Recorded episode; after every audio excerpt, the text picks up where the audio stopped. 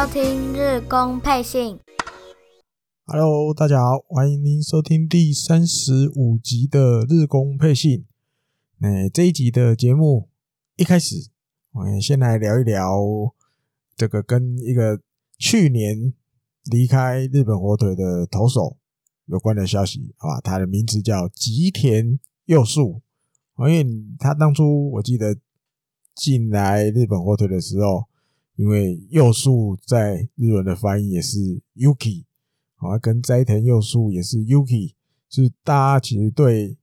Yuki 又来到又一个 Yuki 来到日本火腿，其实大家都蛮有点那种蛮期待、蛮高兴的。而且他其实东海大学毕业的，二零零五年，虽然是在选秀会是第七顺位。可惜，我记得印象的时候，他都还是有入选那个日本的大学国家代表队。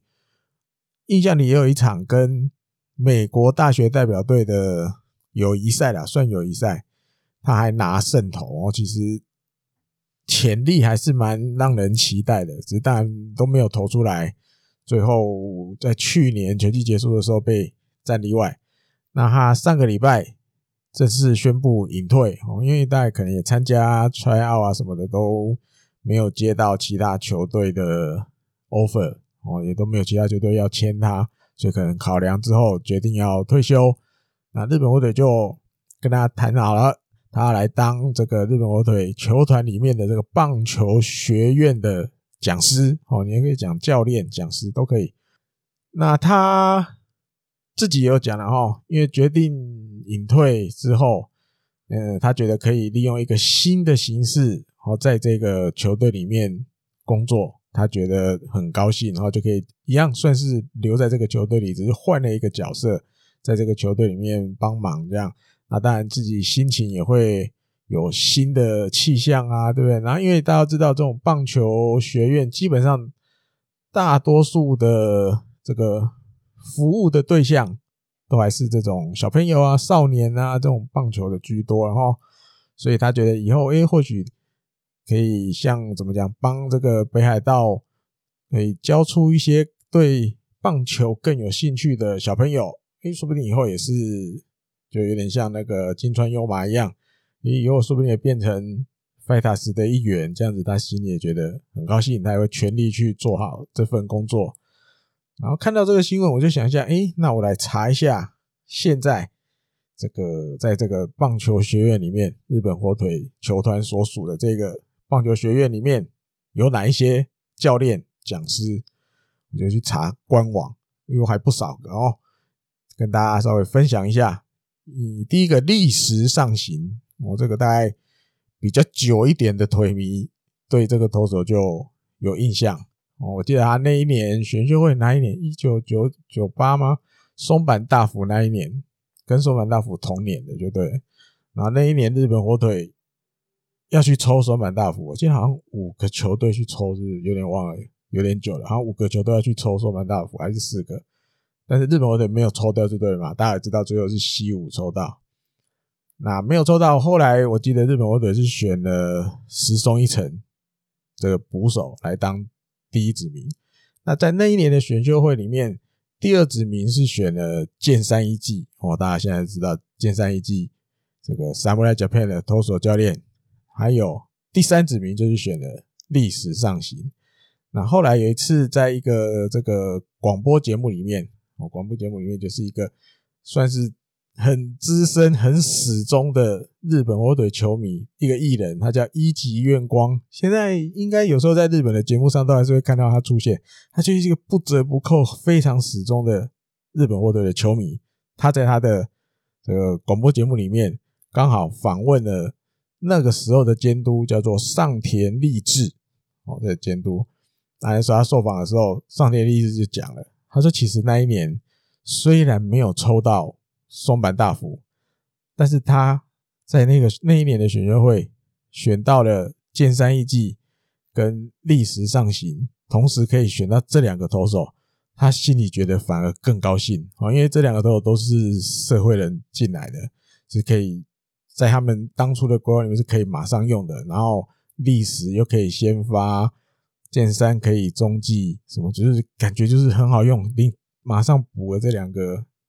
可以说是即战力的投手进来。我，这个小故事里面，这些还有还有一点印象啊，查资料里面查出来，大概是这个情形，历史上行。另外还有三山俊介，他是北海道旭川人，他职棒生涯没有在日本火腿待过，可他待过横滨，待过大龙，也待过罗德两三支球队。可但重点是北海道人，然后北海道旭川的人。另外再来还有一个是春田和哉。他是两千零七年大学社会人选秀会，因为那个时候还有分高中选一次，大学社会人选一次，还是大学社会人这边选秀会的第七指名。好，我印象你个子不高，但一百六十七左右吧，啊，速度很快，只是左打这样印象里，但也话也没有打出什么成绩，然后速度快归速度快，可是上不了垒，有速度好像也没什么用。好，那时候也没有。那么明显的说，比如把它变专职代跑，有是有啦，代跑当然是一定有，只是没有到一个很成名的感觉哈。再来还有虚荣英辉哦，这个有的球迷应该也对他有印象，他是两千零三年的第二指名哦，但是因为那时候比较复杂，那时候还有什么什么自由权什么的，因为我记得那一年自由权。日本火腿是用在密井嘉男身上啊，那时候有些规定，比如你用了自由权，你的第一指那一年的第一指名就不能选，你要从第二指名选，因为那种自由权的，就是你跟他谈好，然后到时候就你就说，哎，我跟这个选手已经谈好了，就直接是你的了啊，但是你就要空一个第一指名那一轮你就不能选啊，所以那时候第二指名就选了一须永英辉，某种程度上也算是。在那一年的选秀里面，第一个照着顺序选进来的嘛，对不对？因为密集家那毕竟是已经谈好的啊。那须永英辉那时候比较特别是，因为他也是一个那时候选秀会前就有表明说他想要去巨人打球啊。如果最后如果不是去了是巨人选他的话，他就要去社会人球队。我大概也是一个就是很从小就很想要去巨人打球的一个选手。那但后来被日本队选了，后来我记得去挨沙子去拜访，那时候都还都还是蛮强硬的，都都不同意啊，不不不变心，就是想要去巨人。那后来在日本我就继续交涉，继续交涉，可能也跟他讲了很多啊，我们真的很需要你什么什么的话。大约过了两个礼拜，他软化了，他同意来到日本火腿。大概就是这样，就是一个你要说我要下个结论。雷声大雨点小那种感觉，他其实当初他进来也很期待，可是就一直都没有投出太抢眼的成绩。后来我记得有透过交易吧，他有被交易到巨人去去过，后来好像又回日本火腿，不过也不错了啊，至少职棒生涯中间曾经也穿上过巨人的衣服，也算某种程度也算是有有圆了一个梦啊，了了一桩心愿这样。再来还有四川卓，这个二零零四年的第五指名，我记得好像是外野手左打，因为身材不错，我记得那时候一八五、一八六、一百八十几公分的一个左打的高中生。那时候因为大家知道日本也蛮喜欢比喻什么什么达比修，对，其余的达比修，哪里的达比修，所以但哥吉拉也是另外一种，好不好？哪里哪里的哥吉拉，就是你是左打的，然后有长打能力的那种高中生。那时候也都会被冠上你是哪里哪里的哥吉拉，那四川左那时候就被称为是三重的哥吉拉啊，当然不是我们新北市的三重啊，它是这个日本那边的三重县的三重啊，三重的哥吉拉，子弹也没打出成绩啊，没有打太久就离开，我记得。再来还有大塚丰，这个二零零九年的第二子名。这印象很深刻是什么？因为他创价大学毕业的，我常常听我们节目的朋友们就知道，日本或者其实真的蛮喜欢选创价大学的校友哦。还有呢，前早寿纪，这个二零零七年高校选秀会的第七指名，那那时候印象很深刻，就是因为他是北海道人，哦，他也是旭川人。后来我记得本来是投手进来了，一开始可是投手没有养起来。印象里职棒生涯最后几年有想要转外野手，可是也没有什么成绩哦。可是后来就就被战例外，然后留在日本的工作。记得好像去年还前年，他还被球团派到一个文别市吧，就是北海道的一个一个地方，去那个地方当他那个地方政府的一个职员。好，但主要是去推动那个那块地方的一些跟运动相关的一些业务，我去帮忙就对，这也蛮特别的哦。球团派去的，球团跟那个文别市的这边讲好，让他去。印象里是文别，除非我记错了哦。最后一个还有一个木谷于佐美，他职棒生涯都在养乐多，可是重点是他也是北海道旭川人，好，所以大家其实看。这个目前在官网里面查得到的这些教练们、讲师们的名单，就大概分两种啊，一种就是你是北海道人，而且目前很巧，全部都旭川人，北海道旭川人；另外一种就是你在职棒生涯的时候打过日本火腿啊，然后来可能退休了就留下来当教练。那他们服务的对象，刚前面有提到，主要都是小朋友居多，没有错。那另外也有，比如说他们也会办春季、秋季、夏季的那种棒球夏令营啊，但服务对象当然也都是以小学生居多。除此之外，当然还有有时候会去做一些公益的活动啊，对不对？另外，我觉得比较特别的是，他也有教女子棒球，哦，另外还有教这个，他名字是热血男子的棒球营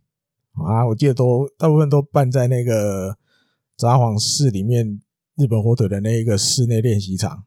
我记得就是在宿舍附近那个吧，阿里欧后面那边，就是让成年男性参加的棒球营。我这个人心里有时候也蛮想，那时候我记得在北海道读书的时候，还蛮想去报名的，还蛮想去报一下，让这职业的这些选手们教教看，当你的教练的那种感觉。应该蛮不错的哦，但那时候可能日本也没还没到那么好然后。那另外还有一个比较重要的工作，就是大家知道，其实日本职棒十二个球团都有他们自己的那个少棒队哦啊，每年都会有那个打那个比赛，看谁是今年的冠军。啊，当然教练也要带这个球队哈，带日本火腿的这个小小少棒队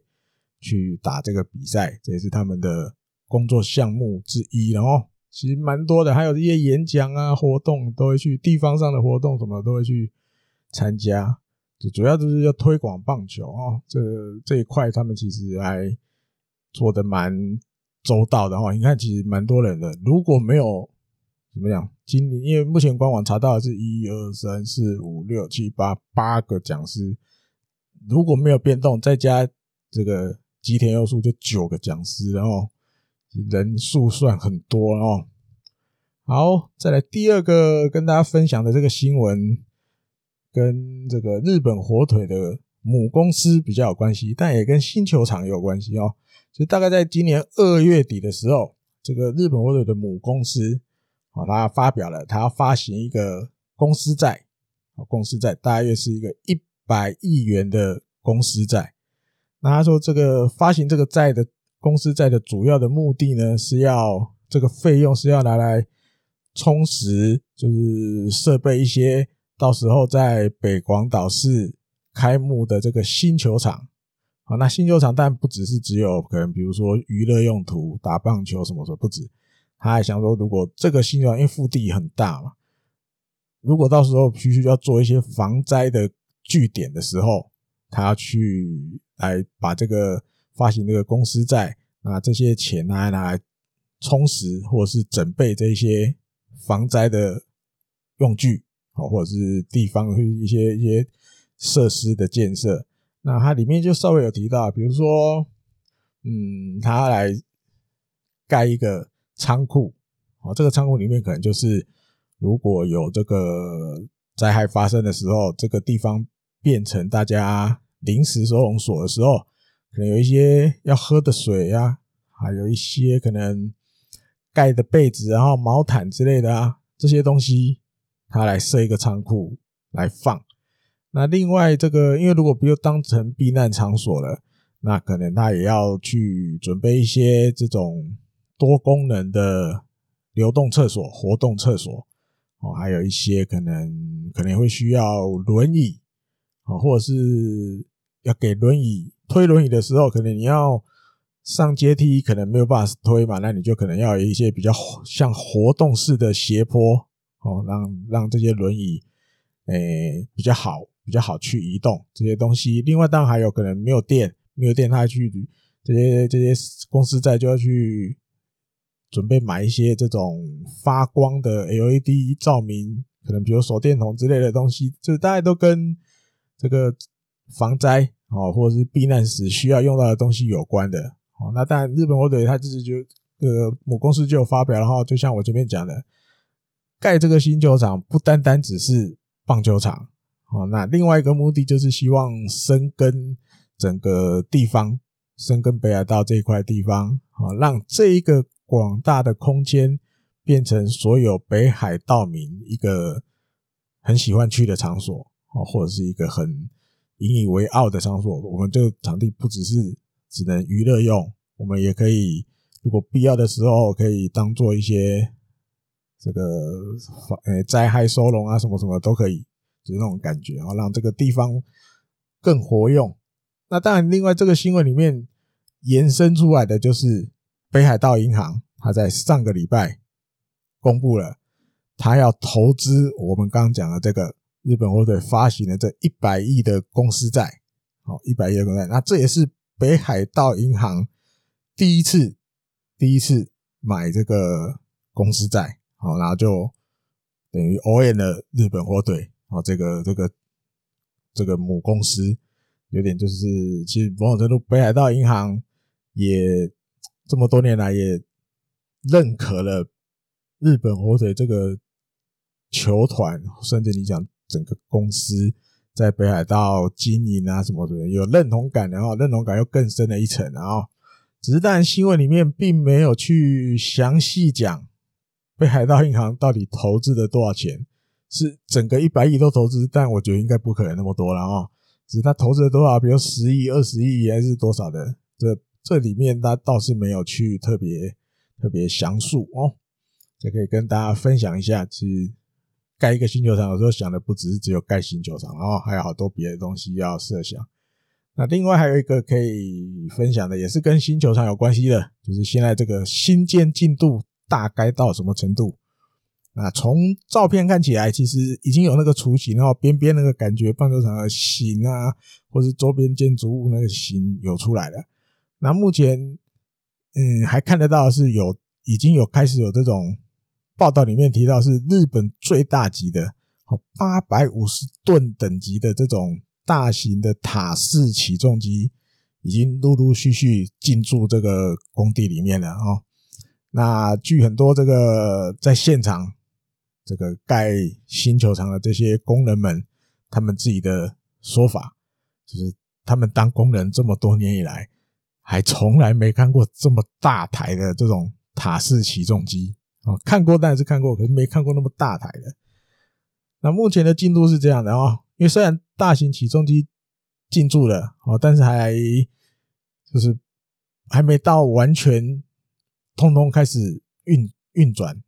作业的程度哦。但因为吊的东西还没有吊到那么高，然后目前预计，然后预计在报道里面写五月份的时候。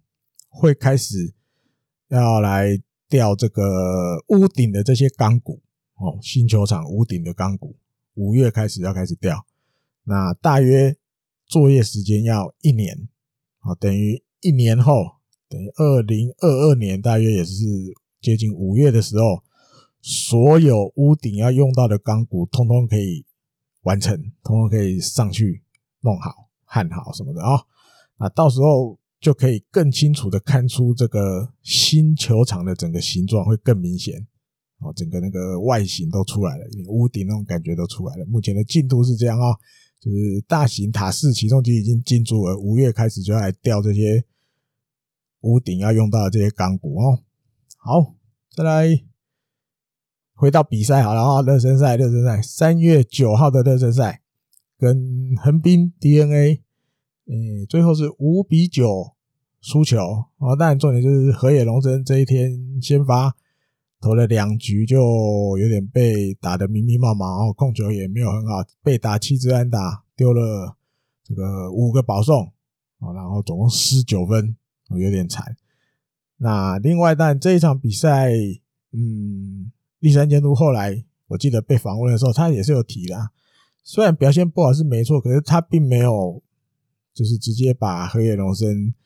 就是比如说完全失望或什么，他。就是大概把它看成一个季前的一个调整哦，等于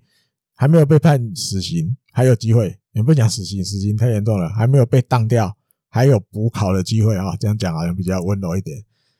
还有补考的机会，还没开幕战前，应该讲这个礼拜还有一周的热身赛，或许河野还有机会再出来补考啊。另外，我看这一场比赛还有一个比较特别的是这个打线啊，那天排了第一棒是西川遥辉，第二棒近藤健介，三棒野村佑希，四棒中田翔啊。那对于这个新的排法，中田翔自己后来接受访问是说，他觉得比如西川遥辉啊、近藤健介啊，他们在这个球队里面都算是这种。出垒率很高、上垒率很高的选手，那由他们打一二棒哦，就是，然后他们容易上垒。野村佑希今年目前为止表现又不错，所以对于他打第四棒，自己觉得正常来说应该会制造很多打点的机会给自己啊，打点的机会给自己，但他也知道说就是。前面摆的这两个上垒率这么高的选手，他把他们打回来的这个责任就更重大，然后这是他自己的的说法哈。那但这一场比赛第一局就中田翔就打了一个三分全垒打，那但还有野村佑希这一场比赛也打了一个第二号的全垒打哦，这都是今年目前看起来嗯表现热身赛然后表现还算。很稳定的选手，中田翔也不错，野村游戏也不错，近藤也 OK，西村遥辉稍微稍微调整，但是蛮多球，其实我看他打的都还算蛮扎实的，有时候运气不好，直接往那个外野手手套就飞过去了哦。好，再来这一天还有一个新闻是选秀，跟选秀有关的，就是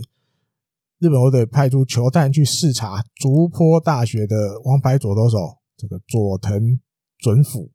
哦，对，他是左投，那最快可以到一百五十一，所以其实那一天那天起来不算正式的比赛哈，只是竹坡大学跟外面的球队约了一场友谊赛啊，他投五局没失分，诶，投了五个三振，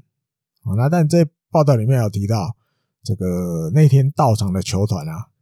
除了巨人之外，其他十一支球团都派人去看了，哦，表示今年这个。主播大学这个王牌左投，其实大家几乎都盯着哦，尤其又左投嘛，这个珍贵的左投。那报里面还提到，那一天的最快球速是日本火腿球探拿的测速枪测出来的，那天最快的球速是一百五十公里，最快测到的最快是这样。那还有一个可以值得一提的是，球探是谁去哦？之前。这个名字稍微比较少出现，但是讲出来的大家一定有印象。多田野树人啊，但我记得一两年前就已经转球探了，只是他本来负责的地方、负责的范围比较像是独立联盟那一边的哈，比如说长谷川麟太啊，对不对？还有这个通口龙之介啊，大家都跟他有关系哦。那那但他过去自己也打过独联，所以那边也有一些人脉。那尤其选了刚那两个名字的选手进来，其实日本网友普遍对多田野的怎么好感蛮蛮多的哈，就是觉得诶他眼光好像不错。其实比如长谷川林太、樋口龙之介，其实感觉起来都是一个很不错的选手，好像都嗯可以在一军有一些贡献的那种感觉哈。啊，但多田野树人他被访问的时候，他就说他认为这个佐藤准辅。嗯，他觉得他已经就是为了这个到时候大学野球联盟要开幕，他觉得佐藤已经都准备好了哈，随时开始他应该都已经 OK 了。好，他自己看的感觉其实控球不错哦，然后直球的威力也不错，然后变化球这个变化的幅度也不错啊。总之三个他都觉得很不错，其实看不太出来，只是因为其实你看十二个球团有十一支都去看了哦，其实受注目的程度很高了哦。好，三月十号再来好，到了三月十号也是跟横滨 DNA 的这个热身赛八比三，那当然这一天上泽直之先发，而且六局五 K 两保送没失分，印象里面今年。他只要热身赛出来，几乎都还没有失过分，而且这一天已经用球数已经可以投到一百球了，表示是已经可以说准备好了。开幕战这边已经他已经准备完全了，一百球没什么大太大的问题哦。那但因为这一场比赛比较特别的是在横滨球场打，好，讲到这边敏感的朋友们回忆就来了，虽然是一个不太好的回忆啊。有点恐怖，不希望再发生的那种。就是二零一九年六月十八号的时候，那一天上泽就是在这个球场，我就被 Soto 的一个打回来的球直接击中他的膝盖嘛，所以后来就骨折了。那这一天也是三月十号，这一天也是相隔了六百三十一天，上泽又重新在这个横滨球场的投手丘上登板。那这一点当然就会被问了啊、他自己是说有了，当然是会有一些回忆，没有错，只是站上的投手丘，其实就什么都不去想了。好，那大家会当然会觉得哇，好久没有来这个球场了，那也就是这样的感觉而已。好，他就是也不太会再去特别去想那个那一天被被打到膝盖这个、这个情况了啊，其实就。会来，会觉得很久没有来，当然也会想到有那一天的不好的事情。可是真的进入比赛，就是什么都不要去想哦。另外这一天，野村游戏又再打了一支全垒打，也是那时候热身赛的第三号全垒打，而且直接打在这个计分板哦。那他的状况真的非常好，尤其在热身赛目前里面，这个三支全垒打，我记得打局有四成哦。那另外这场比赛还有浅见大基也打了三支安打，这是一个今年大家可以稍微注目一点的选手哦。那还有清宫幸太郎打了一支台姆利，哦，台姆利 two base 二垒安打有两分打点。那前面讲到浅见大基，我个人因为是这样觉得哦，西川遥辉没有去成美国，你要说某种程度上有一点乱了，这个可能。球团里当初的规划啊，因为当初球团里规划，就像吉村浩剧院那时候受访讲的，当初球团里面就没有想过西川会留下来，就是球团一直认为他一定会成功，就会顺利去美国。那所以我自己推算，那在二零二一年的战力安排上，浅间大基其实是一个很重要的人物，而且进来蛮多年了，我记得好像第八、第九年，很快，诶，那么久吗？第七年啊，反正也蛮久了，就对了哈。再查，也进来很多年了，只是一直都因伤所困的日子很多。那其实掐指一算，今年也该要轮到浅见大基打出来了。好，那从热身赛这样安排一路看下来，球团是真的感觉有想要让浅见大基打第一棒。好，那。是不是有可能，比如说西村遥辉第三棒这个排法也看过好几次，然后就是或许要给大家一点新的不同，然后不然你永远都是西川第一棒啊，谁第二棒，三棒近藤，四棒中田奖，每年都是一样，好像也一直都了无新意。换一点新的人上来，什么什么的，浅间大基我觉得是一个重要的人物，然后也球团希望他打出来的人物。好，三月十一号的新闻。有一则是因为这天我记得没有热身赛哦，空白就是休兵移动日，然后这天有个新闻是跟预警大祥有关的，因为其实过去这两三年来其实也算很苦劳，然后很操劳，出赛数都很多的六十几场吧，对不对？六十九吗？好像是。那他去年十二月的时候去动了那个右手肘关节镜的这个游离软骨切除手术哈，简单讲就是把这里面小老鼠抓出来，不是什么太大的手术，只是你当然还是需要复原的时间啊什么的。那他其实已经开始在实战登板了哈，他这一天在这个教育联盟，就是你换个说法，就是二军的热身赛的感觉，他在里面出赛，对这场比赛的等于第六局开始。哦，第二任的投手的身份上场啊，投了一个一局无安打，然后也没有失分，算是蛮 OK、蛮完美的的结果。那但因为这一天栗山监督或许有去看我，我看他是因为受访的时候他有说，然后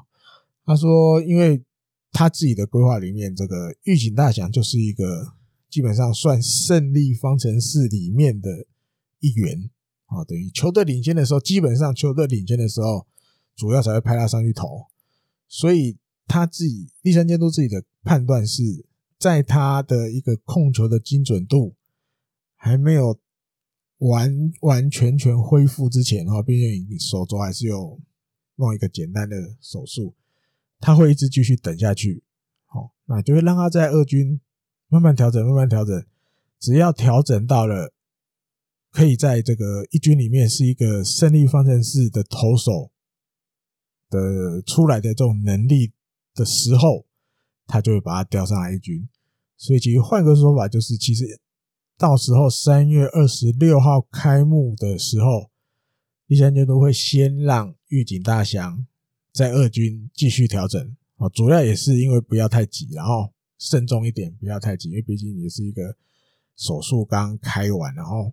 那就得让他调整，让他调整，调整到很完美了，再把他拉上来一军，大概就是这个意思。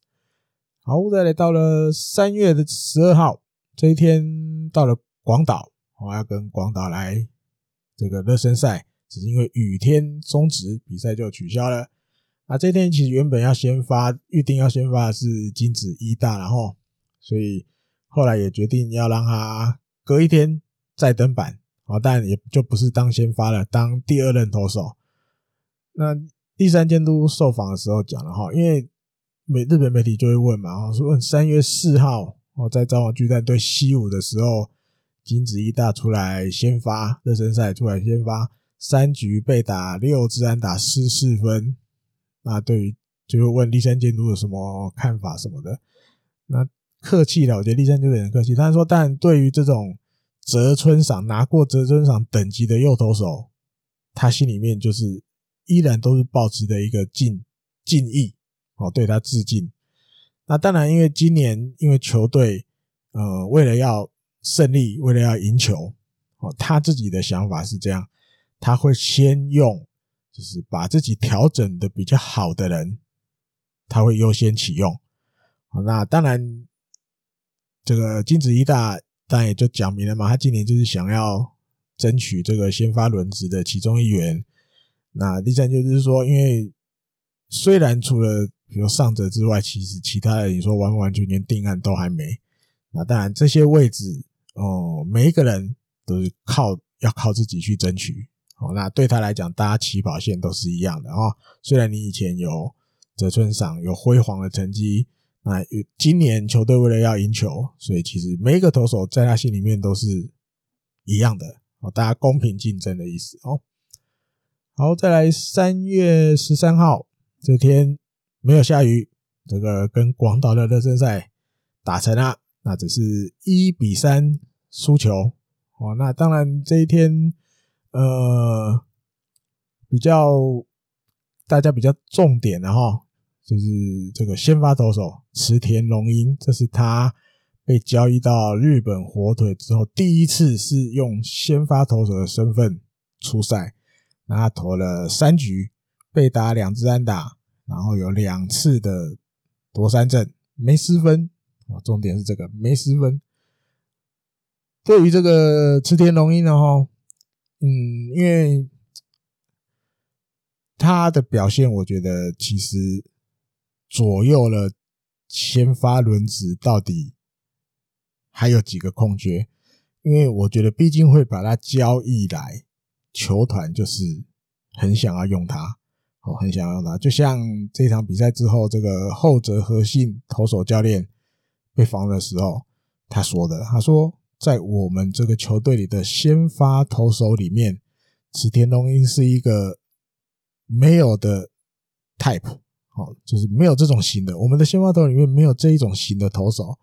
哦，那是哪一种型？他大概稍微描述了一下，他说其实就是一个站在投手丘上表现出来的这个稳定度，哦，冷静的程度，比当这个一般的这种救援投手的人还要稳定，还要冷静。好，那或许换个说法，日本火腿的先发投里面，其实绝大部分都很年轻，然后都不是年纪太大的。那绝大部分可能就是会有这种，有时候在投手球上会有一点可能出现状况的时候会表现不稳定哦，吉田会性感觉就是这种型的，突然有状况他就会自己约投到死胡同里面，把自己投倒那种感觉。那后者和信投手教练是说，池田龙英就是不是这种的，他就是一个很稳定的型，而且是我们球队里面先发投手里面没有的型，所以很看重他，评价也很高，尤其在先发投手这一块哦。那里面还有一些新闻衍生出来的，我觉得可以分享的哈，就是池田龙英在一月上旬，今年一月上旬有接受到了一个蛮厉害的一个人物的帮助哦，你要说帮助也好，或建言也好啊，大概跟大家叙述一下，这个池田龙英一月上旬的时候，经由同大学毕业哈，就一样，创价大学呀，还有创价啦，创价大学毕业的同学校友，这个软银的石川忠太哦，他引荐，在一月上旬的时候，池田龙英跟石川忠太一起去自主训练，那当然同行的还有这个千贺晃大啊，今后呢就他们都一起在自主训练，等于池田去参加了。那在这参加这个自主训练的时候，就有。有这个机缘跟一个应该算是素人等级的，好，但是他叙述出来，比如他有出过书什么什么的，他对于这些棒球的见解什么的，都让人家刮目相看，就是大家觉得他很有一套哈。那日文这个人物的日文，他的一般讲讲，他网络上的名称呢，哦，叫做 Omata Niki，Omata Niki。你硬要翻成中文，我试着翻翻看，大概就是你把它想成大腿大哥那种感觉哦。Omata 大概就是大腿的意思啊。Niki 在网络上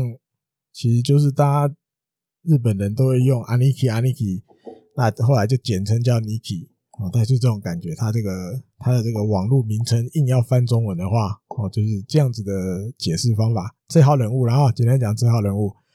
他主要就是靠，比如推特，我记得推特蛮蛮火药的哈，然后他就会分析很多棒球的东西，然后评论一些。后来因为都言之有物嘛，所以也有很多出版社找他出书。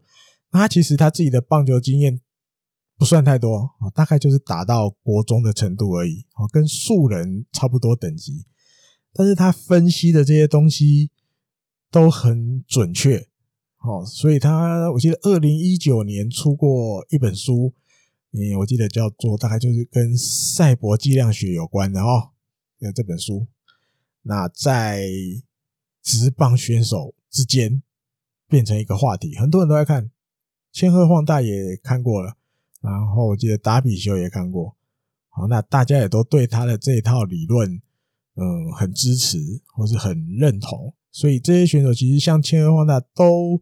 找过这个 Omata Niki 这个这号人物来听听看他的建言。那所以池田龙英在一月上旬的这个机会，他也跟这号人物见过面了。那他们也一起，比如说透过动画解析，哦，然后一些数据的分析，池田龙英得到了很多建议啊，比如说大致上有这个 Omata Niki 有跟池田龙英。建议哈，就是你的变化球哦，第一个变化球的精准度要再更高一点，哦，然后可以再多用一些垂直系的变化球哦，比如指叉球这种东西，或是快速指叉球这种东西，二缝线这种东西，来来帮助你的整个投球的那个那个那个视野更广哦，就是你配球上可以更更活跃哦，更广度更多，让你投球上打者就更不好去对付你。那所以这一次的登板。其实池田龙英就有尝试着利用这个欧马塔尼克介绍，只是介绍不是讲介绍，推荐啊建议的一些方法去去投球，那也从结果看来也得到了一些成果，三局五十分。那目前日本火腿的安排是三月二十号，三月二十号去名古屋跟中日热身赛的时候，要再安排池田龙英。先发，然后这一次要给他的这个标准是预定让他投五局哦，所以大家等于三月二十等于开幕前的最后一次出赛，然后如果池田龙英也顺利过关考试合格，先发轮值一定有他的一份的。目前看起来，我个人是觉得是这样哦。那另外这场比赛，野村祐希虽然没先发。但是这个哎、不是没他有先发，但是前面都没安打，然后到了九局两出局二垒有人的时候，他打了一个四十安打，帮助球队破蛋。好，那这一支安打其实，在一些日本媒体的描述上，就是大家觉得野村祐希不只是只有打击的威力，在这种比如得点圈有人的时候。好像他的专注程度会专注会更高，专注力会更高，很容易可以有表现。哦，那这个这个野村希自己的分析，然后因为前面没有打出安打，那他自己在这场比赛就是每一个打席他都会在一直在做修正，做修正。那在最后一个打席，有把自己那一天前面几个打席没打好的地方修正过来，他自己是觉得。蛮不错的哦，自己有达到给自己的一个一个目标的感觉哦。另外，我看看还有这场比赛也是他连续三场都有打点哦，连续三场。再来这一天还有一个嗯，跟前洋投有关的新闻，蛮有趣的，分享一下，就是 Bus 啊，Bus 今年在大联盟终于签到了他。职棒生涯第一次的复数年合约，他跟这个马林鱼签了一个两年的合约。好，那这里面报道只有写到这个 MLB 的官网里面就对巴斯有做了一个专访，我，稍微请他聊一聊他这个职棒生涯啊，这么多年这几年下来的感觉。那你说，因为里面有提到他从二零一四年开始，嗯，每年都。换球队，好，每年都换，好，比如说运动家，诶，游骑兵，后来二零一六年来到日本火腿，然后二零一七年又回游击兵，后来去小熊，再来又去马林鱼，然后蓝鸟也去了，好，这次又回到马林鱼，但是终于签到了一个两年的复数年合约，那他自己就在访问里面。回忆，然后因为提这个提问，就是觉得说啊，这么多每年都换，每年都换，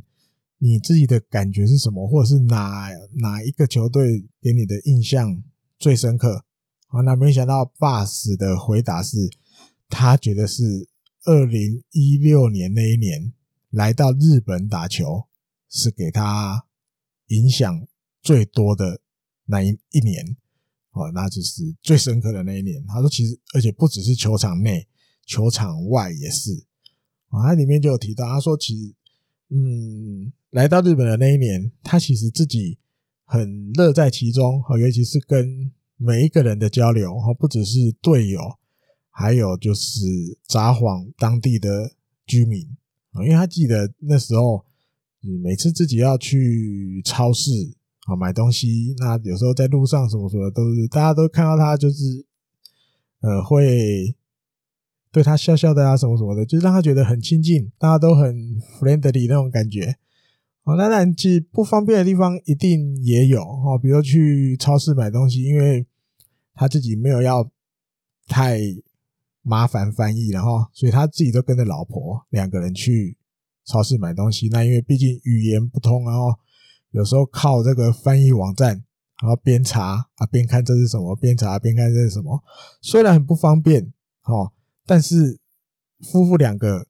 对于这个。逛超市的这个期间，这段时间，他其实两个人也都过得蛮蛮乐在其中的哈，就是很高兴，哎，去逛逛超市，两个人相处的时间这样。最后他就说，如果哈如果没有这个语言不通的问题，意思说如果他会讲日文啊，换个说法就这样，如果他会讲日文，如果没有语言不通的问题，他跟他太太是真的有可能会想要一直住在日本。我看到这个报道里面也觉得蛮有趣的哈，其实蛮多洋将看他自己，然后来到日本，如果你能投入，你能放下一些先入为主的观念吧，或是什么什么的，你反而会在异国的这一年，离开你家乡的那一年，会有一些收获啊！哈，这这这么多年看日本职棒，其实很多例子，然后好。另外，再到了三月十四号，这个一样跟广岛的热身赛二比零哦。这一天一定要提的就是伊藤大海先发七局七个三振，这个没有失分啊，只被打四支安打，然后投到了九十二球啊，九十二球其实就像前面提到上泽已经投到一百球那种感觉，就是已经可以到时候开幕的时候可以直接升任。先发投手的感觉哈，那当然这一天他，因为他还自己觉得，虽然七局无失分，他自己还是知道自己有一些课题是要再再加强一下哈，再修正一下，那留在下一次登板的时候再来表现给大家看。那这一天的表现，他自己是觉得自己的控球算是有达到自己的要求，也是他这一场比赛比较大的一个收获。那。他自己很清楚，接下来每一次登板，你至少都应该要拿出像今天这样子的成绩。那自己也很期待接下来自己的成长啊，也会为了要让自己成长，要持续练习哦。那立山监督比赛前啊，比赛前他有受访，还是说，其实不管结果是什么样哈，不管是这样子还是那个样子，嗯，他都。会觉得伊藤大海是一个会做得到的选手，然后他做，他觉得伊藤大海问题没有没有太大，然后那当然结果也是不错哈。因为日本媒体也有分析啦，因为伊藤大海最近这三次的登板都在礼拜天，哦，都在礼拜天，所以是不是就有可能，嗯，他职棒生涯第一次登板，到时候球季开幕了。就会顺势的安排他在二十八号，三月二十八号，等于跟乐天开幕战第三战担任先发。哦，其实这样的推论其实几率蛮高的哈，因为你每次都算是某种程度已经算是刻意礼拜天伊藤大海，礼拜天伊藤大海，固定让他每个礼拜连续三次都是礼拜天出来，机会蛮大的，就是三月二十八第三站或许会交给伊藤大海哈。还有我看看，嗯，中田翔这一天敲了一支热身赛的第二号全垒打，第四局的时候，那比较有趣的是，因为大家知道中田翔是广岛人，他的老家是广岛，所以其实这一场比赛，其实不然，大概这这一次去广岛的比赛，其实他的比如亲人啊、妈妈啊，或者是家族啊，或者是一些朋友，其实都都有去看哈。那在前一天的比赛。其实中田翔每一次上去打的时候，这个队友们就会在起哄，就会觉得哦，今天参观日哦，参观日哦，你的朋友都来了哦。但是前一天没有打出成绩，还好这一天十四号这一天打了一支全垒打，啊，算是有面子了啊。这么多人来捧场来看他打，他有缴出一些成绩，因为尤其里面还有他国中时候打球的这一些朋友都来了哦。就是算是老朋友等级的都来，然后那今年当然还刚好交流战的时候，六月一号到六月三号这个日本火腿还会再来到广岛哦，所以大家还有机会见面啊，这些老朋友们还有机会见面。好，那再提一下，嗯，野村佑希这个总结到三月十四号的热身赛结束，他八场比赛二十五个打数十支安打，哦，一支二垒安打，三支全垒打，七分打点。然后打击率四成，然后前面有聊过四成，上垒率也是四成，长打率八成，哦，然后 OPS 一点二零零，另外还有一个蛮重要的，前面也有提到，前面有提到得点圈打击率四成一七，哦，今年目前看起来表现真的很抢眼，甚至今年秋季里面不要受伤的话啊，不要像去年这样受不要受伤的话。打线里面不可或缺的人物啊，因为其实这一阵子有时候看一些，我记得是岩本勉的 YouTube 的影片，其实他当球评的时候，他以前就有提过了哈。他觉得在日本火腿的这个打线里面，中田翔当然是一个很重要的人物，可是除了中田翔之外，比较没有另外一个人可以给他一点点，有点像类似压力的感觉。啊，就等于你你讲到这个球队长打啊，就只有大概只有中田翔了啊，没有另外一个选手是可以让中田翔觉得说，哦，这家伙的长打，我得努力打才才不会输他那种感觉。好，那或许今年或许看看野村佑希有没有这种可以缴出一点，让阿尼基让中田翔稍微有一点点，嗯，警觉到，哎呦，这小子长打能力不输我，我也不能输他，哦，那种感觉，看看哦。另外，我看看还有什么？嗯，荒木大辅在今天录音，三月十五号录音的时候，傍晚跑出来的消息，荒木大辅投手教练，他突然消息出来说，他接受了这个阿基里斯腱的缝合手术。哦，那还是说，就是十五号这一天去东京里面的一个医院里面动了这个缝合手术，已经结束了。哦，所以球团就发表那。目前什么时候会回到球队？不知道哦。然后到底这个复健期要多久？也不知道。球团只是说什么时候回来要看复健的经过哦状况。那至于为什么会要接受阿基里斯腱的缝合手术，原因是什么？目前报道里面也没有任何一家。日本媒体有写到啊，等于其实球团也没有讲，然后所以大家其实可能也没有什么小道消息可以写，没有人知道，然后不知道，这太迷了。教练突然阿基里斯腱有裂开，有什么样的要缝合哦？虽然不是太大，对球队的战力其实不会有什么太大的影响，然后只是觉得事发突然，总会让人家不免联想，哎，到底是什么原因哈？到底什么原因会这样？好，那这一集的日工配信就跟大家聊到这边了哈。因为其实开幕战球季也快开打了哦。你说上泽对勇井已经确定了吗？这是确定的。然后乐天这边第二站也早早就宣布了，田中将大。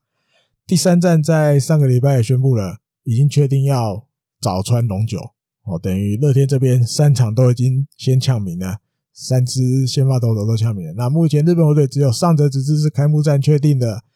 那但前面还有日本媒体推算的这个伊藤大海，因为每次连续三个礼拜都在礼拜天出来投，那伊藤大海会不会是三月二十八？哦，这也妙了、哦！这个就是